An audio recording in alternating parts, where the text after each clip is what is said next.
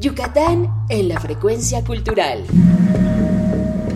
Su casa y otros viajes. Y en la Bella Mérida se llevó a cabo la muestra de cortometrajes de realizadoras yucatecas con el fin de generar espacios para la difusión de las creaciones audiovisuales en dicha entidad. Entre los trabajos que se exhibieron se encuentra el cortometraje El sueño de Eva de la directora María Estela Galá Zurita, cuya producción y dirección de arte estuvo a cargo de Alejandra Peraza. Ambas nos acompañan esta mañana para platicar acerca de este cortometraje, pero también, por supuesto, del trabajo que se está realizando en la entidad para apoyar este tipo de disciplinas. ¿Cómo están, María Estela, Alejandra? Muy buenos días. Hola, buenos días. Muy bien, gracias por la invitación.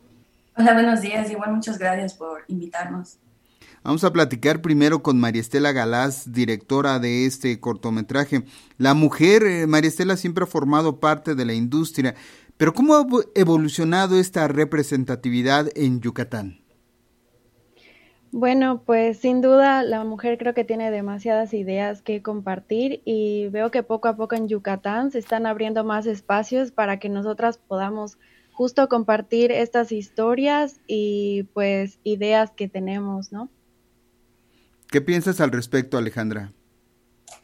Yo creo que poco a poco ha ido evolucionando. Justamente hace algunos años pues no había tanto peso como ahora, ¿no? Entonces, el que nos den esta oportunidad de poder plasmar nuestras ideas, pues lo sentimos como un enorme agradecimiento por parte de los que nos dan la oportunidad, ¿no?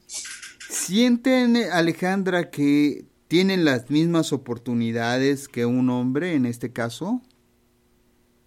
Pues anteriormente había sus golpecitos, ¿no? En el camino, pero ahorita como que las voces se están oyendo, ¿no? Entonces, este, poco a poco estamos agarrando esa fuerza de igualdad ante un hombre. María Estela. Ah, yo creo que sí ha habido un cambio, sin embargo, creo que todavía estamos en ese camino para llegar a justo esa igualdad. Eh, todavía tenemos uno, eh, algunos obstáculos que recorrer y que um, derribar como tal. Eh, yo creo que todavía no llegamos a esa igualdad y hay que trabajar por ello. Creo que todavía nos cuesta trabajo como mujeres llegar a tener mejores oportunidades e igualdad salarial. y bueno, prácticamente creo que todavía, pero ahí vamos. Este tipo de espacios, como fue la muestra de cortometrajes, María Estela, ¿contribuye a tratar de subsanar este problema? Sí, definitivamente. Creo que visibiliza nuestro trabajo y ahí es donde podemos demostrar que realmente tenemos muy buenas ideas y que también deben de ser tomadas en cuenta. Alejandro, a ti te tocó una parte compleja, ¿no? Como es la producción, digo, también la dirección de arte, pero eh, levantar proyectos, eh, llevarlos a cabo, concretarlos siempre es un, una gran dificultad, un gran desafío. Sí, la verdad sí, este, justamente eh, como doy clases en una universidad, a mis alumnos les digo que tanto producción como dirección de arte es muy pesado, ¿no? Y como no teníamos mucha gente en el cortometraje, pues me lancé a ser directora de arte. Entonces son dos departamentos completamente distintos. Uno ve así como que la parte matemática y financiera y la otra la parte creativa y artística. Entonces, estar dividida en esas dos sí fue un, todo un reto. El asunto de los dineros siempre puede resultar complicado y sobre todo pelearte con la directora porque luego las directoras piden cada cosa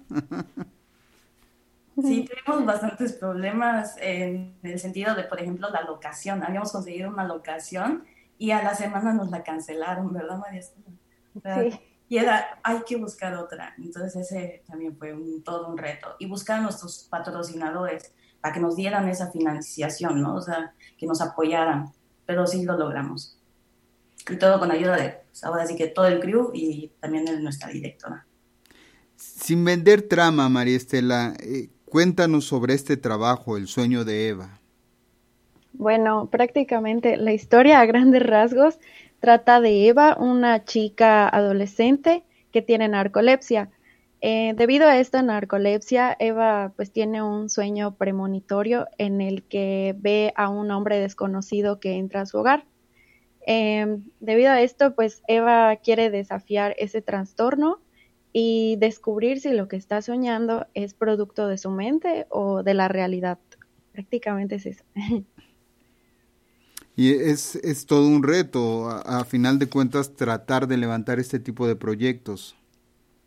Sí, definitivamente. ¿Cuáles habrán sido? Si te escuchamos, María Estela. Ah, perdón, no es que yo creo que plasmar algo en una hoja y luego llevarlo a la pantalla es bastante complicado porque a veces como pensamos las cosas no es igual a como las podemos retratar justamente en el cine, ¿no? Eh, son acciones, o sea, es diferente describir algo algo literario a algo ya en acciones o imágenes, ¿no? Entonces sí, creo que fue como un trabajo bastante complicado en la parte creativa, pero pues creo que salió bastante bien. Alejandra, hablabas de este proceso para conseguir los recursos, para lograr el financiamiento. ¿Cómo se logró? ¿Si se pudo? En Yucatán hay digamos, instituciones, empresas dispuestas a apoyar al cine?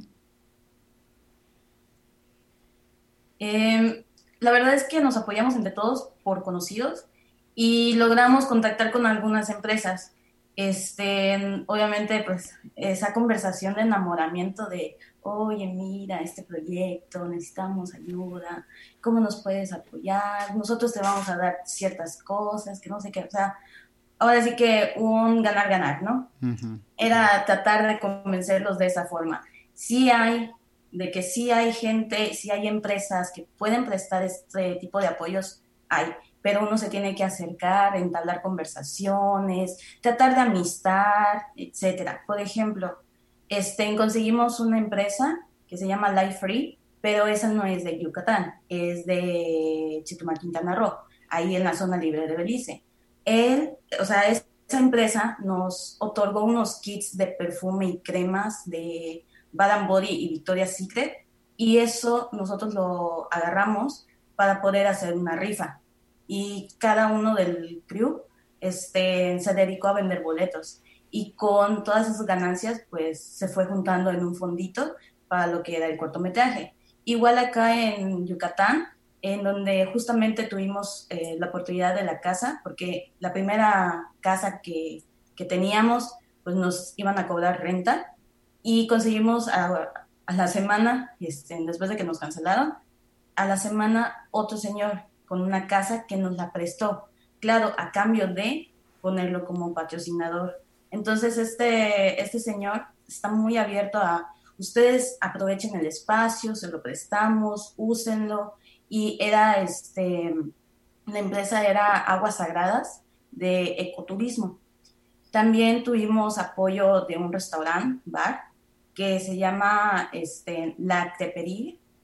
Ellos nos dieron descuento de comida vegana porque teníamos una actriz que también era vegana, entonces también teníamos que acoplarnos a sus necesidades de esta actriz, no solo pensar por la mayoría, sino ahora sí que independientemente de cada uno. Pues todo un reto y sobre todo un gran esfuerzo de estas jóvenes realizadoras, jóvenes cineastas, María Estela Galás Zurita, directora del cortometraje El sueño de Eva y también de Alejandra Peraza, quien se encargó de la producción y dirección de arte de este proyecto. Pues esperemos que sigan adelante con estos esfuerzos. Muchas gracias por acompañarnos esta mañana. Muchas gracias por la invitación y sigamos visibilizando el trabajo de las mujeres en el cine. Gracias, gracias por la invitación. Que así suceda. Muchas gracias, que se encuentren bien, hasta pronto. Hasta, pronto. hasta luego, gracias.